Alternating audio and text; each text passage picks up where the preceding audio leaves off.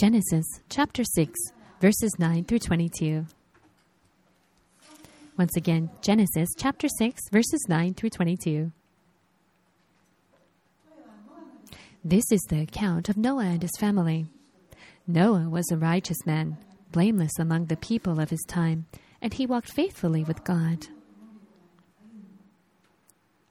Noah had three sons Shem, Ham, and Japheth. Now the earth was corrupt in God's sight and was full of violence.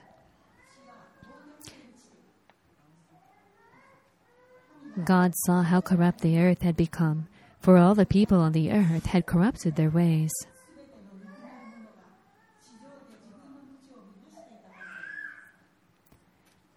So God said to Noah, I am going to put an end to all people, for the earth is filled with violence because of them. I am surely going to destroy both them and the earth.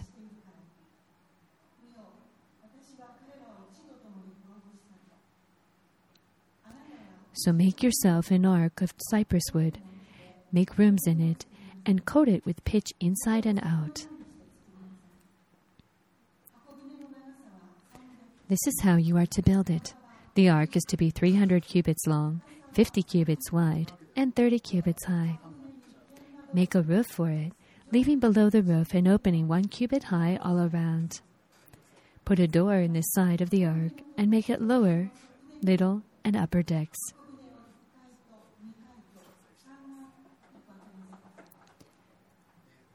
I am going to bring floodwaters on the earth to destroy all life under the heavens, every creature that has breath of life in it.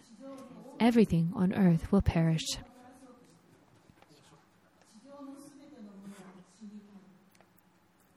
But I will establish my covenant with you, and you will enter the ark, you and your sons, and your wife and your sons' wives with you. You are to bring into the ark two of all living creatures, male and female, to keep them alive with you.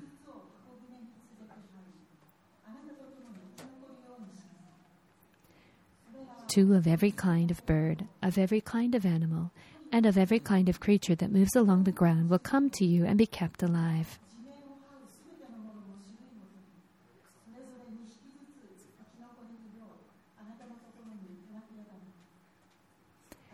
You are to take every kind of food that is to be eaten and store it away as food for you and for them.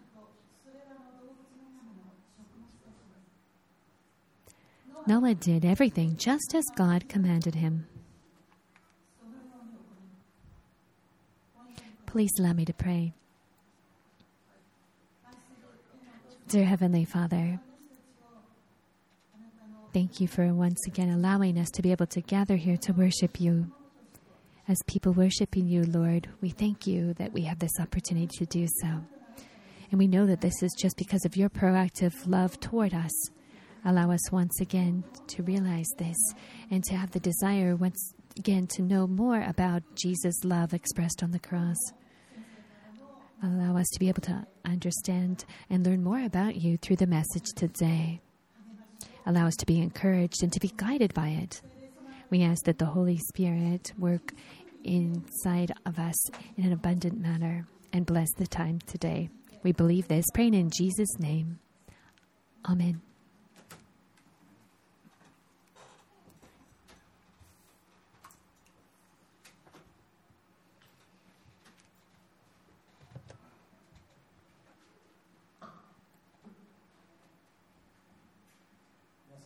And good morning, everyone.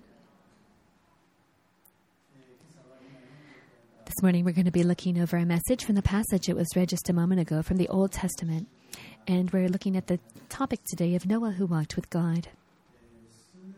A few years ago, there was the company of Microsoft, which you may be familiar with, and they did this um, artificial intelligence experiment what kind of experiment it was was that um, on the internet, you may know that there's all kinds of different information going around, right? And on the internet, they used artificial intelligence to be combined with it and made this like computer learn as much as it could from all of this information that's available on the internet and they were just wanted to find out what knowledge would be obtained by this. And the result was just terrifying because this artificial intelligence learned information and believed that the Holocaust never happened and that Hitler was actually a wonderful person and all kinds of crazy things like that. So, the information on the internet is what caused this artificial intelligence to learn. In other words, for us as well, if we're just totally focused on the internet, we may, in the same way, come down with all of these racist ideas or become dictatorship in our thinking or become brainwashed. We may feel that it would be in our best interest to be reigned and ruled by a dictator for the entire world. This type of teaching is what happens, unfortunately, on the internet if you're not careful of what you listen to. And it's very difficult, different, and very far away from that of the teaching of the Bible, right? That's why it's important for us to know the truth of the Bible and to not divert from it. Around the world, there's information, all kinds of information going around, but if we always follow that, then we're going to be becoming a human that is unaware of the truth of the Bible. As I explained last time, uh, we talked about exactly what was going on in Noah's era before the time of the flood. Humanity was increasing in number. And because of this, or in light of it, uh, evil increased as well. There were the people referred to as the Nephilim, and there was a dictatorship in place, and they used violence to rule over people anyone who opposed the leader was pretty much killed. And in, because of this, evil just increased as the number of people increased, and that's what we learned last time. The Creator God was forgotten by these people, and a people created a human centered society. In today's passage, we see how this is actually even more clearly defined. Let's look at verse 11. Now the earth was corrupt in God's sight and was full of violence. Also, in verse 13, it says something similar that the earth was filled with violence because of them, people. So you can see here that God was going to flood the world, and the reason why was um, because of this corruption. You may remember verse 5 the Lord how saw how great man's wickedness had become uh, on the earth, uh, and how every inclination of their heart was only evil all the time. Because of this, God made that decision to flood the earth. This decision was made, but even in light of it, he uh, and the the, the situation just kept getting worse and worse on the earth. There was so much corruption, and it was just full of this terrible ways. In verse 13, there's a different translation that states that it states that, that, that they were filled, the earth was filled with cruel, cruelty. People were just committing sin all the time and trying to satisfy their desires and sins in this way. However, regardless of what where somebody looked, it, the earth was just filled with ter- terrible things. In spite of that, God did notice there was one light of hope, and that was the person of Noah. In verse 9, it actually says that Noah was um, a righteous man, blameless among the people of his time, and walked with God. You can see that this was a, at a certain time that he's living in, and he was specifically alive at that time. He was there in this terrible era to be living, but in spite of that, he was blameless. You can see the relationship between God and Noah here. And God, the Bible explains it very clearly. In verse 8, you may remember it says, But Noah found favor in the eyes of the Lord. And a different translation states that Noah was uh, given grace in before standing before God. And grace is what here God's grace, and it's a decision on the part of God to give to someone or give to something. If you look around the world, the people at that time were just creating a world that opposed God. But God, who still loved people in spite of that, was wanting to hand out his, put out his hand in grace to someone. He wanted somebody to accept his grace. And the one who could accept it was Noah. Noah was the only one who was able to do so. Around the world, everyone was becoming very eh, corrupt because they forgot about God and they were more interested in pleasure and comfort and materialism and so on. But Noah was the only one who could receive the hand of God's grace. As a result, you can see that God was determined or considered to be a righteous person. In verse 9, it states that he was um, blameless among the people of his time and he walked fam- faithfully with God. He walked with God in this manner, and it's very clear here. This also can describe our relationship with God. Why is it that we're able to worship God today? It's because God also put out his hand of grace toward us. And he puts his hand out to, as he puts his hand out to all people. And most of us here have decided to accept his grace to receive this gift from God. As a result, we are, are said to be righteous before God. The foundation for this relationship with God is something that we are now able to put as our basis of life. And the same process is in the days of Noah is available to people today. Looking at verse 22, it says Noah did everything just as God had commanded him. What is it, though, that God asked Noah to do? Going back to verse 14, it says, so make yourself an ark of cypress wood, make rooms in it, and coat it with pitch inside and out.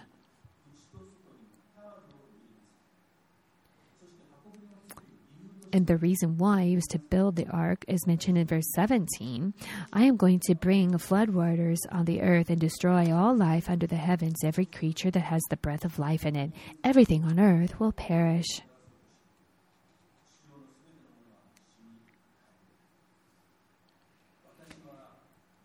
God was saying that he was going to send a flood, and he was very clear about what his intent was. He told Noah to build an ark and was very specific about what to build it with, what size to build it, and how to build it.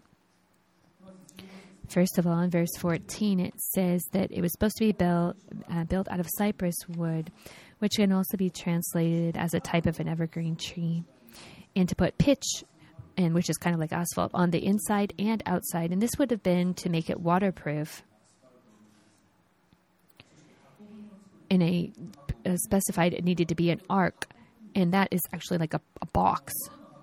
Noah's ark wasn't something that needed to go somewhere; it just needed to float, and and so that's why it would, could be a box shape. And the size of the ark was also specified. The length was 300 cubits, the width was 50 cubits, the height was 30 cubits. If you have one cubit as about 45 centimeters, then that means so it's kind of like from your elbow up to your fingertips. That's about a cubit, and it depends on the person, of course, but it's about 45 centimeters. So if you measure cubits into meters, that would be a length of 135 meters, a width of 22.5 meters, and a height of 13.5 meters. So it's a huge box. One thing that's of interest is that in from the 1960s to the 19 to around 1970, uh, Japan's uh, industries were really picking up at that time and from North America and South America, there was a lot of um, ships that were bringing iron ore to Japan as a type of um, source to use for industry, and J- Japan would use that to you know make things and then uh, export them. However, these iron ore ships that were coming from abroad had to come across the Pacific Ocean, right? But a lot of them were uh, turned upside down or broke, sorry, broken in half in the middle of the Pacific Ocean, and the, it was, was a very costly um, thing that happens. And these ships would just break in half and halfway across the ocean. And this actually poorly impacted Japan's uh, economy as well. So they decided to do something about it. They had to come up with a ship design that would not break in the middle of the ocean. So they had to figure out what kind would be the most strongest one. And in Japan at that time, they had the best scientists and architects in that could figure this out. So they had to figure out what was the best design of a ship. It didn't have to be a fast-moving ship; it just had to be able to carry a ton of weight, and it had to be able to accept waves that would come at a, a horizontal manner. So they had to figure out what size would be ideal for this. And so they did all this research about all different kinds of ships and sizes and dimensions and so on. And what they came up with was that this type of the following type of ship would be the best one. It would be a ship in the dimensions of 30 by 5 by 3, in this ratio anyway. And this ratio is actually the same ratio as Noah's Ark. Our present day society use uh, science using a computer was able to come up with this same information that the Bible has presented to us thousands of years ago even if the ship was tilted 90 degrees, it's still able to withstand those waves. And most tankers today are like this. It's the golden ratio, it's said, for shipbuilding. And this was something that God knew for, with his knowledge and created uh, d- the design for Noah's Ark as being the safest manner of creating an ark. Looking at verse 16, it, uh, God commanded him to make a roof for leaving the roof and opening one cubit all high all around. So there's this um, f- about 40 centimeter uh, light space at the top. And he also instructed that there'd be a, a door on the side of the ark. And inside, it was to have a lower, middle, and upper deck. So, three different levels in the ark. So, inside, first floor, second floor, and third floor would have been designed there. In one level, the floor ratio, if you calculate it in meters, would be about uh, 920 Japanese units. Uh, and this would have been uh, about 2,700 Japanese units. And there's many people who don't understand what a Japanese unit is, but let me just explain. It's huge and you would wonder why would they need so much space? It's about 3,000 meters square. It's because because he had put all these um, animals into it. In verse 19, he, you know, was instructed to bring into the ark two of all living creatures, male and female, and to keep them alive. Verse 22 of every kind of bird, of every kind of animal, and every kind of creature that moves along the ground will come to you to be kept alive.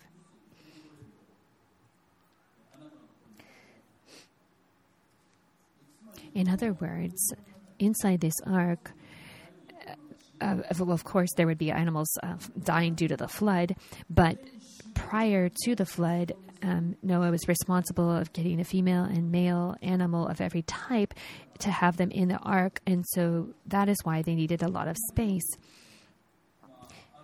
If you read this, you might have a lot of questions in your mind, thinking about all of the different animals around the world. How could they possibly fit in one ark. Would they all really fit in there?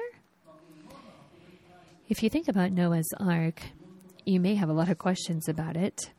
And and if you collect those questions from around the world, there'd be just a lot. And you'd wonder, can this scientifically be even possible? There was actually a person who tried to answer these questions, a scientist who spent seven years addressing such questions.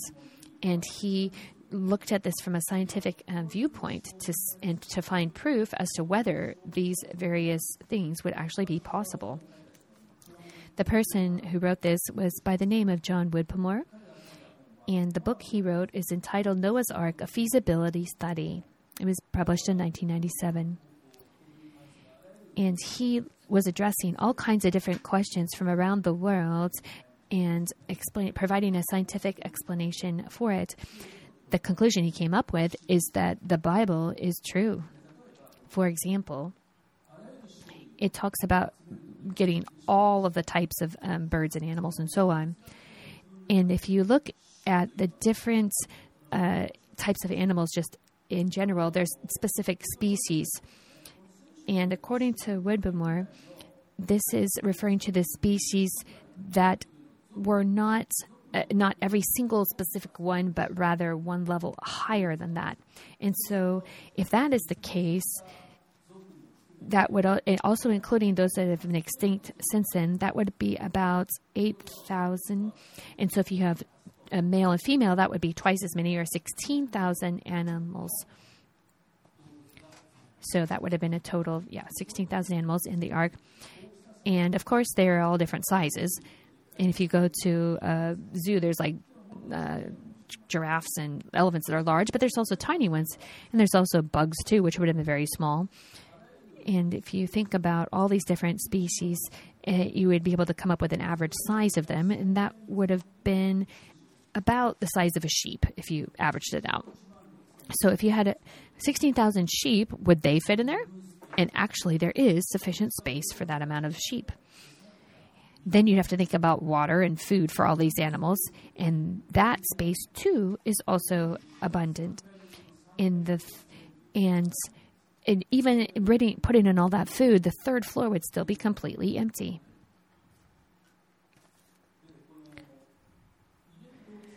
As for the animals, there was a specification that they could be male or female, but there was no specification that they had to be adult. So if they put in like baby animals, they would have taken um, smaller in size. So there was no reason that they would need to be large and take up a lot of space and eat even more food uh, outside of the ark, it would have been a terrible uh, time with rain falling. And so a lot of the animals would have possibly gone into hibernation just and they wouldn't have eaten so much because of that. So scientifically, this, uh, these various facts of the Bible can be verified. Looking at verse 22, it says that Noah did everything just as God commanded him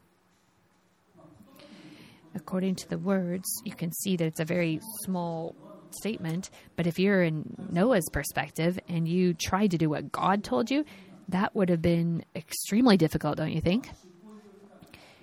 He uh, told him it would have been uh, hundred. Uh, it, it took 120 years to build the ark. As for the cost of doing it and the labor, that would have just been immense they would have had to get cypress wood and first cut it down. And then they would have had to have transferred it and then process it and then assemble it. Who would have done it? Well, it would have been Noah and his three sons. Of course, possibly his wife, their wives, and other children would have helped, but not not with everything. If you think about it, you know that God uh, spent some money. He possibly hired other people to help, but likely it would have been just these four. And just as in today's day, there would have been no trucks back then and no electricity either. It would have been extremely difficult work, and the amount of money to spend doing it would have been very costly. There would have been no governmental support either, and no other like funding opportunities for it. It would have been all at Noah's expense, which would have been a huge amount. But probably even more difficult than that would have been trying to deal with all the opinions of people around him. He was starting to make this huge boat, and of course, everybody around him would have noticed. They'd be like, Noah, what are you doing?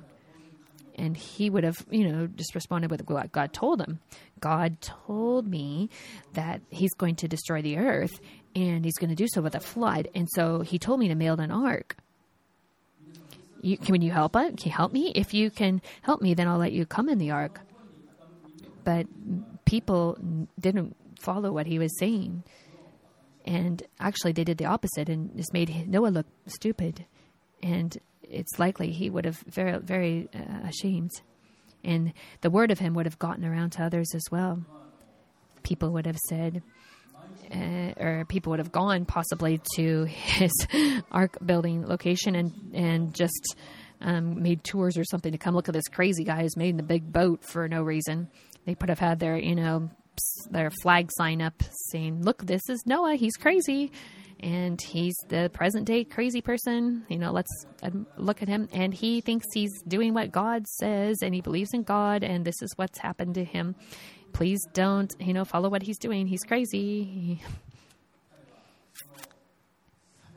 And so he would have, you know, been just seen as this terrible example of a religious a person who truly worshiped God. It's, but even still, Noah continued to follow what God commanded him to do. If you refer to Hebrews 11:7, it says this about Noah. By faith, Noah, when warned about things not yet seen, in holy fear built an ark to save his family. By his faith, he condemned the world and became heir of right, the righteousness that is in keeping with faith. So, what had not been seen yet is referring to the flood because until that time, humanity had never seen a flood. They never even heard of one. Noah knew that a flood was coming, but they're like, well, what is a flood? As for ourselves, we know what a flood is. We know how crazy it is. We know what a tsunami is. And we know how there's been a lot of destruction caused by floods around the world. And so when we hear about it, we're like, oh no, this is terrible. We, we understand. But the people in the, that day, including even Noah, didn't even know what a flood was. And so here it's referring to these things not seen, it's referring to the flood. It's likely a lot of people would have ignored what Noah said or made fun of him. But what Noah do? He was uh, continued to build the ark and was righteous in keeping with his faith.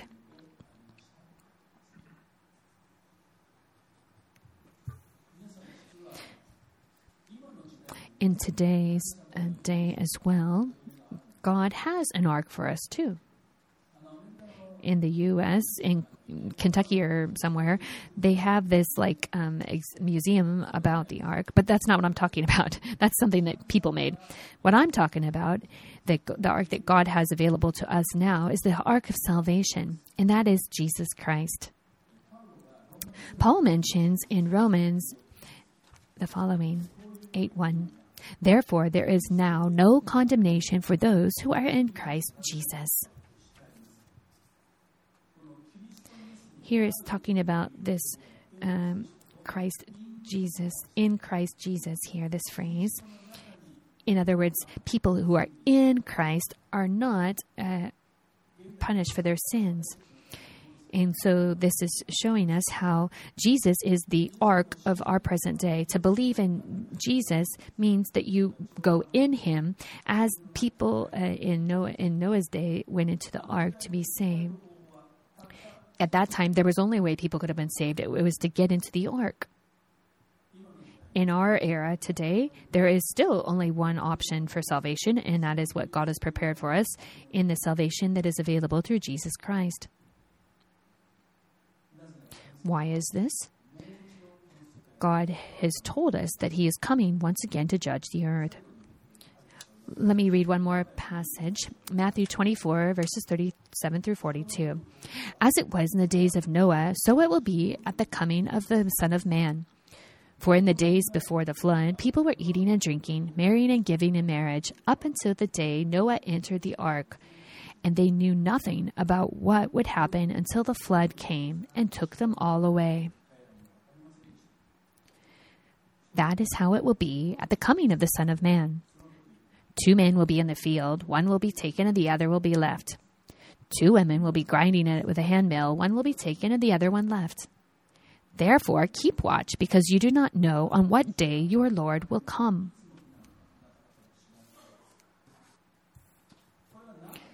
What is this talking about? It's talking here about the rapture.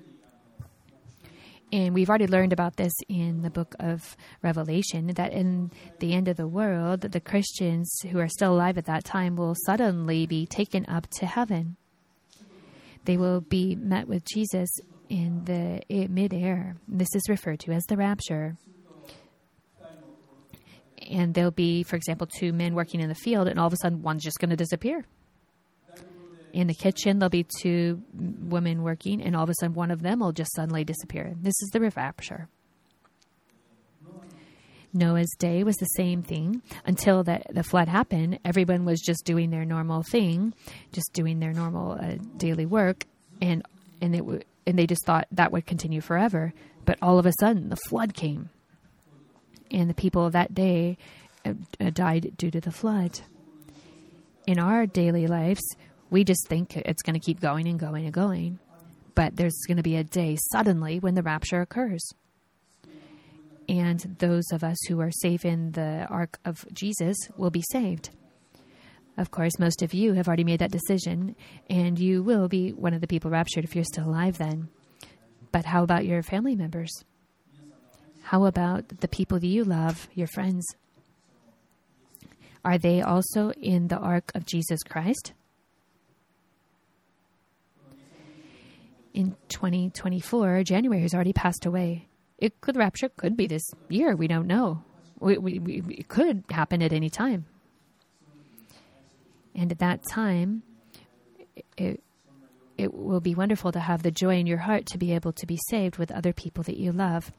I hope that you will speak out to people who are not in the ark of Jesus and tell them the truth that they too can be saved through Jesus Christ. Let's pray. Dear Heavenly Father, thank you for allowing us to learn through Noah's Ark story and uh, realize what you are doing today as well. Through the rapture, Lord, we know that that date is quickly approaching.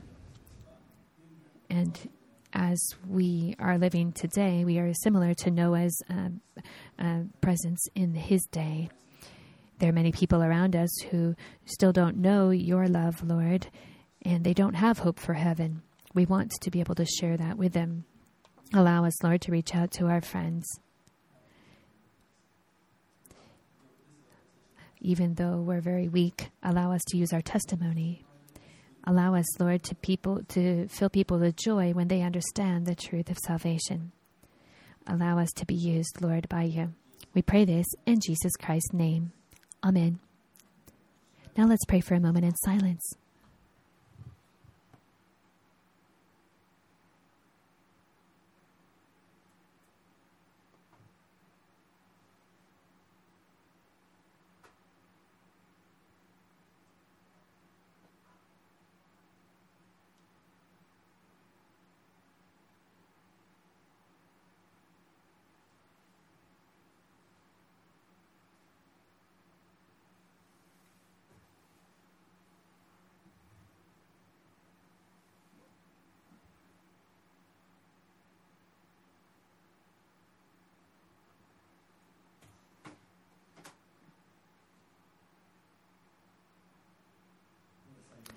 Please allow me to pray once more.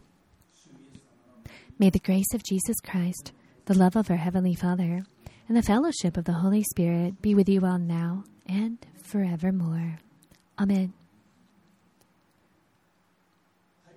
We have a few announcements and we'll close today. Please refer to the screen in front.